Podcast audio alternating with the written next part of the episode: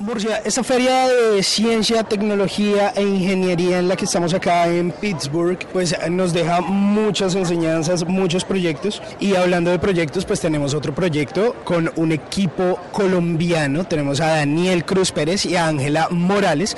Ellos hacen parte de los equipos eh, finalistas con un eh, proyecto que tiene que ver con biomasa, energía y cómo se produce electricidad a partir de las plantas. Entonces es algo bien interesante y usted no me va a creer, son de Acacias, de los llanos colombianos.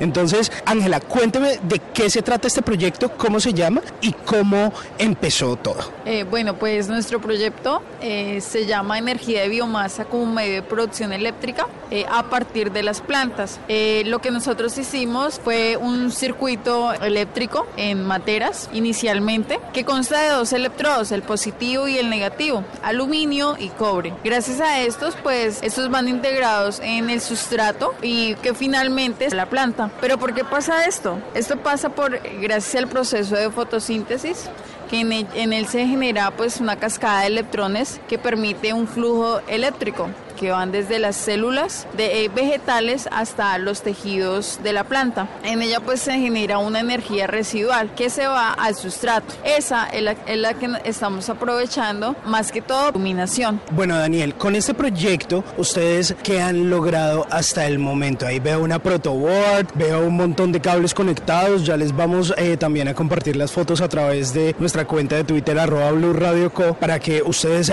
vean de qué se trata este proyecto, qué hemos podido encender o iluminar? Por el momento hemos, hemos hecho un circuito en serie de nueve materas en posición vertical. Entonces, hemos, hemos hecho dos materas, eh, dos prototipos de, la misma posición vertical con 18 materas. Conectamos estas materas, estas plantas en circuito serie y después con, con una protobala lo, conectamos en una resistencia, lo cual hace que una, un, una, un jardín se convierta en circuito paralelo y el otro se quede en serie, para así, para así convertirse esto en un circuito mixto, lo cual hace, el circuito en serie aumenta el voltaje y el circuito paralelo aumenta el amperaje, entonces ya hay una equivalencia en, en las propiedades de la electricidad para poder encender e iluminar cuatro bombillos LED, que es lo máximo que hemos llegado hasta ahora. ¿Qué potencial puede tener este proyecto, Ángela? ¿Hasta dónde se puede ampliar y cómo finalmente puede ser una herramienta para producir energía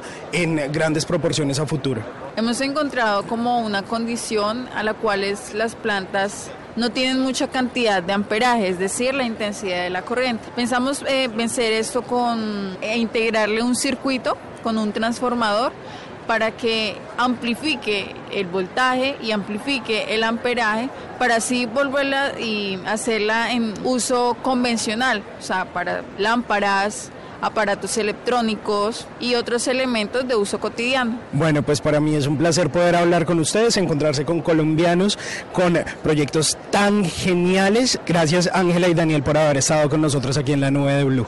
Gracias a ti por la entrevista y por sacar un espacio para poder contarle a la población colombiana que nosotros sí podemos aportar un granito de arena en el tema investigativo.